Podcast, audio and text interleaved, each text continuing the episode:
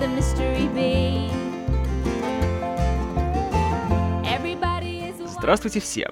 Я Киномен, и я посмотрел второй сезон «Оставленных», сериала от HBO за авторством Дэймона Линделофа и Тома Перроты, основанного на одноименном романе последнего. Сериал, который в своем первом сезоне меня просто ошеломил, даже несмотря на то, что я ожидал от него чего-то хорошего, благо что я люблю и Дэймона Линделофа, и Питера Берга, который также стоял у его истоков. Но то, что я увидел, оказалось э, чем-то совершенно неожиданным, непредсказуемым и, на мой взгляд, превосходящим свой первоисточник по всем статьям. Хотя я, конечно, был скорее в меньшинстве, потому что отзывы на сериал по всему миру были, мягко говоря, смешанными.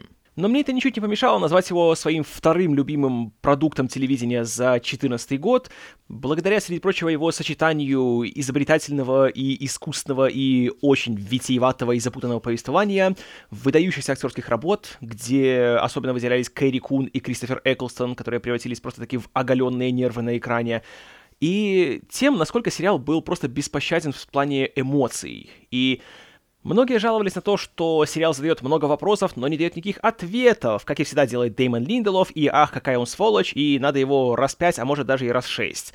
Но я, чем дальше я смотрел, тем больше я понимал, что, во-первых, мне не так уж интересны все эти разгадки, потому что какими бы ответы ни были, они все равно никого не удовлетворят в полном смысле слова. А во-вторых, я все больше замечал, что сериал заинтересован не в этом. И как раз одна из его основных тем — это то, что ответов ни на что нет, что просто происходят какие-то страшные, болезненные вещи, после которых мы многое теряем. И, конечно же, всем хотелось бы знать, что это произошло не просто так, что есть какая-то причина, и что это все имеет какой-то смысл.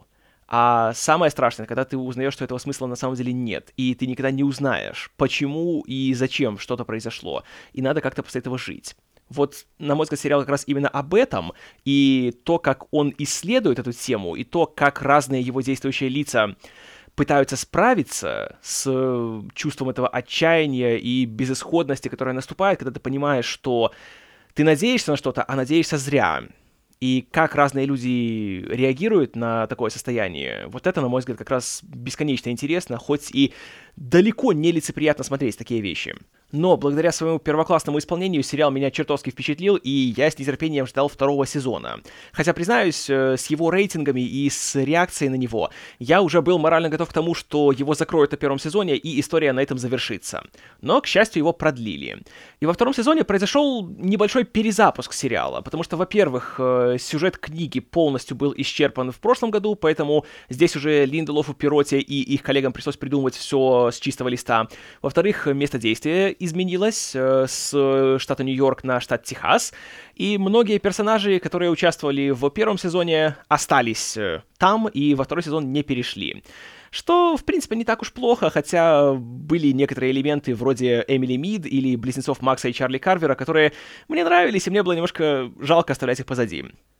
Также во втором сезоне стало на порядок меньше сцен с участием адской секты под названием «Виновные оставшиеся», которые портили жизнь как героям, так и многим зрителям. И, конечно, были все шансы для того, чтобы второй сезон немножко уронил планку качества и, не имея литературной основы, чтобы Линделов опять заблудился в дебрях интриг, которые он э, очень любит разводить, но с гигантским удовольствием могу сказать, что он не только не стал хуже первого сезона, а он еще и обошел его по своему качеству.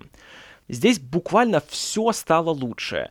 Сценарии стали более сфокусированными, актерские работы достигают все новых высот, в том числе и новички для сериала Кевин Кэрролл и Реджина Кинг. Развитие истории стало еще смелее и еще непредсказуемее. Э, мистики, конечно, все еще много-много, ответов все еще аж ни одного. И еще больше, чем в прошлый раз, это абсолютно никак не портит просмотр и нисколько не напрягает. Из актерского состава довольно трудно выделить кого-то, кто сыграл лучше других, потому что здесь все практически на одном уровне. Разве что Джастин Теру в этом году получил больше мощного материала, который позволяет ему раскрыться с большего числа сторон и не только ходить и э, делать угрюмое лицо в кадре, но еще и показывать очень-очень много разных эмоций. И он справился просто блестяще. Особенно с ним э, очень хороша серия, по-моему, она восьмая по порядку, когда ввиду разных событий он, э, скажем так, чтобы не даваться спойлеры, он... Переживает немножко необычное состояние своего сознания. И, во-первых, сама серия — это просто шедевр. А во-вторых, то, как исполнителю главной роли там приходится пройти через эмоциональную мясорубку, и мы все это видим, конечно же, в, во всех мельчайших подробностях, которые во многих других драмах обычно остаются за кадром, потому что ну, они уж слишком какие-то дискомфортные и депрессивные и жестокие, но здесь мы все видим во всей красе. И актер, конечно же, не подводит. Как не подводит и Кэрри Кун, которая все еще буквально в каждом кадре блистает и заставляет спрашивать, почему до сих пор она еще не снялась в каждом первом фильме и не получила мешок наград. И Кристофер Эклстон в этом году опять отличился серией, которая посвящена полностью ему, и несмотря на всю прелесть всех остальных, ему снова достался самый эмоционально разрушительный материал, который смотришь и просто слезами обливаешься и думаешь, ну сколько уже можно, ну перестаньте этого человека мучить но при этом не можешь оторваться, не можешь отвернуться от экрана. И многие э, критиковали сериал за то, что он какой-то уж слишком депрессивный, и что авторы просто упиваются мучением своих персонажей, как физическим, так и моральным, так и психическим, каким еще угодно. И его персонаж, священник Мэтт Джеймисон, наверное, идеальная иллюстрация этих обвинений. Но так же, как и в прошлом сезоне, я не согласен с этими обвинениями. Да, определенно, ему по сюжету приходится страдать, наверное, больше, чем кому-либо еще. При том, что происходит это, как правило, из-за его благих намерений. И не случайно проскальзывают отсылки к библейской истории Иова. Но и на его же примере сериал демонстрирует, э, наверное, свою, если не главную, то одну из главных моралей о том, что да, жизнь на самом деле штука крайне неприятная, она полна боли, отчаяния, мучения, гнева, депрессии и всего того, из-за чего просто хочется выбросить себя в окно, но если запастись терпением, если не сдаваться и если все-таки как-то идти дальше, то хоть немножечко, хоть на 1%, хоть на пару секунд, это окупится. И ты получишь хоть какое-то, но вознаграждение за все это дело. И то, как завершается, во-первых, линия Мэтта, а во-вторых, весь сезон, и последняя сцена, которую мы видим, где, тут уже немножко будет спойлер, в новом городе, в котором, казалось бы, царит мир и покой и всеобщее счастье, под конец все-таки наступает большой конец, и кажется, что опять полная безнадега, но то, что мы видим, что происходит с нашей центральной группой героев, мы видим, что есть какая-то надежда и что даже посреди всего этого мрака э, есть какая-то искорка света, которая озаряет путь, и еще есть к чему стремиться.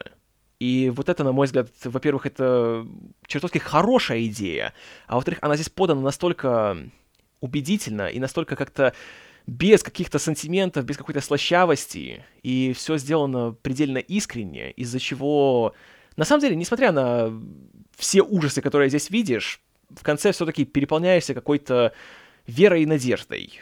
И это особенно полезно на фоне всего того, что сейчас происходит вокруг. И на фоне этого абсолютно все равно становится, что мы так никогда и не узнаем, почему же все-таки, э, сколько там было, 3% всего мира взяло и исчезло без каких-либо причин, и были ли тому какие-то религиозные причины, или же это инопланетяне, или же это какой-то большой заговор, или что-то еще, это не имеет никакого значения, потому что это фантастика, такого в жизни нет. А вот люди, которые переживают трагедии, которые не знают, как жить дальше, и которые ищут себе место, вот это есть. И то, как сериал показывает их, вот здесь он стопроцентно правдоподобен, убедителен и полезен. Ну и кроме, конечно же, его глубинных моралей, идей и посылов, сериал просто чертовски хорошо снят.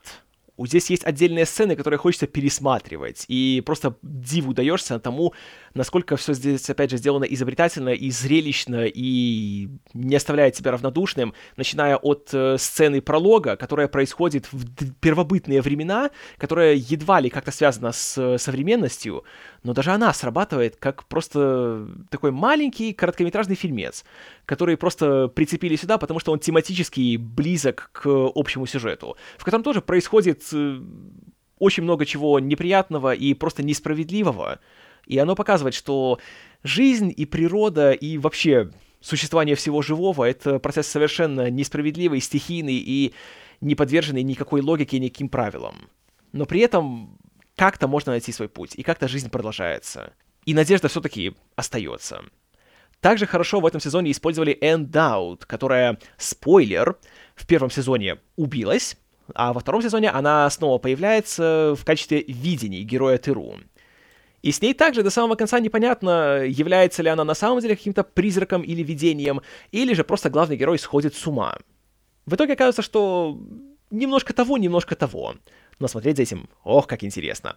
И после того, как весь первый сезон она практически полностью молчала, здесь она не умолкает и быстро превращается в такого менее модного Тайлера Дердена. Ну и к вопросу о злодеях. Лив Тайлер. Знаете, я никогда не считал ее великой актрисой, и, откровенно говоря, я долгое время не понимал, почему вообще ей дают роли. В первом сезоне она, не могу сказать, что чем-то особенным выделялась, и она была скорее неплоха, но ничего выдающегося.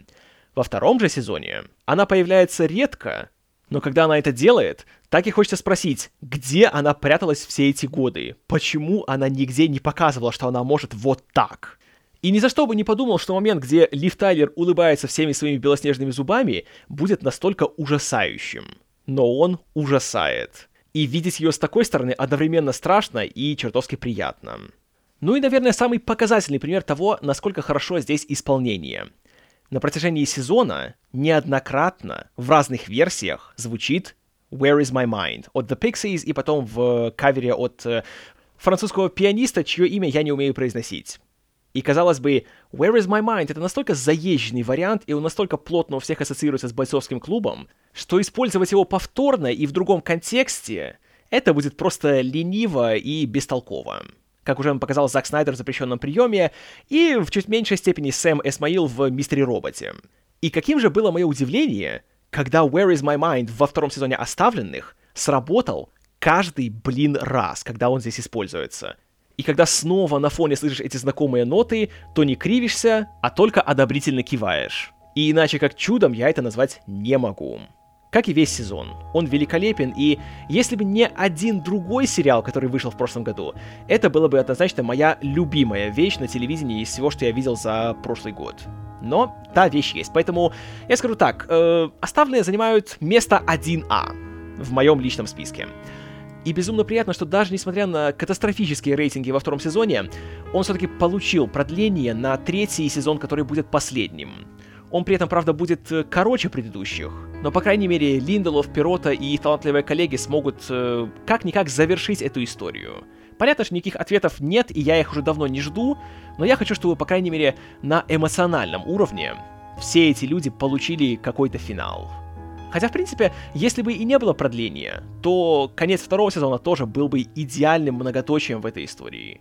И что касается моей рекомендации, знаете, тут сложный вопрос, потому что я прекрасно понимаю, что это сериал далеко не для всех, но лично я просто в восторге от него, меня он пронзил насквозь, и я его рекомендую всем, кто любит нечто необычное, смелое, изобретательное и не всегда играющее по общепринятым правилам. И если вы устали от э, шаблонности и предсказуемости на телевидении, то посмотрите «Оставленных». Их можно много в чем упрекнуть, но уж в предсказуемости и шаблонности ни за что. Спасибо за внимание. С вами был Киномен.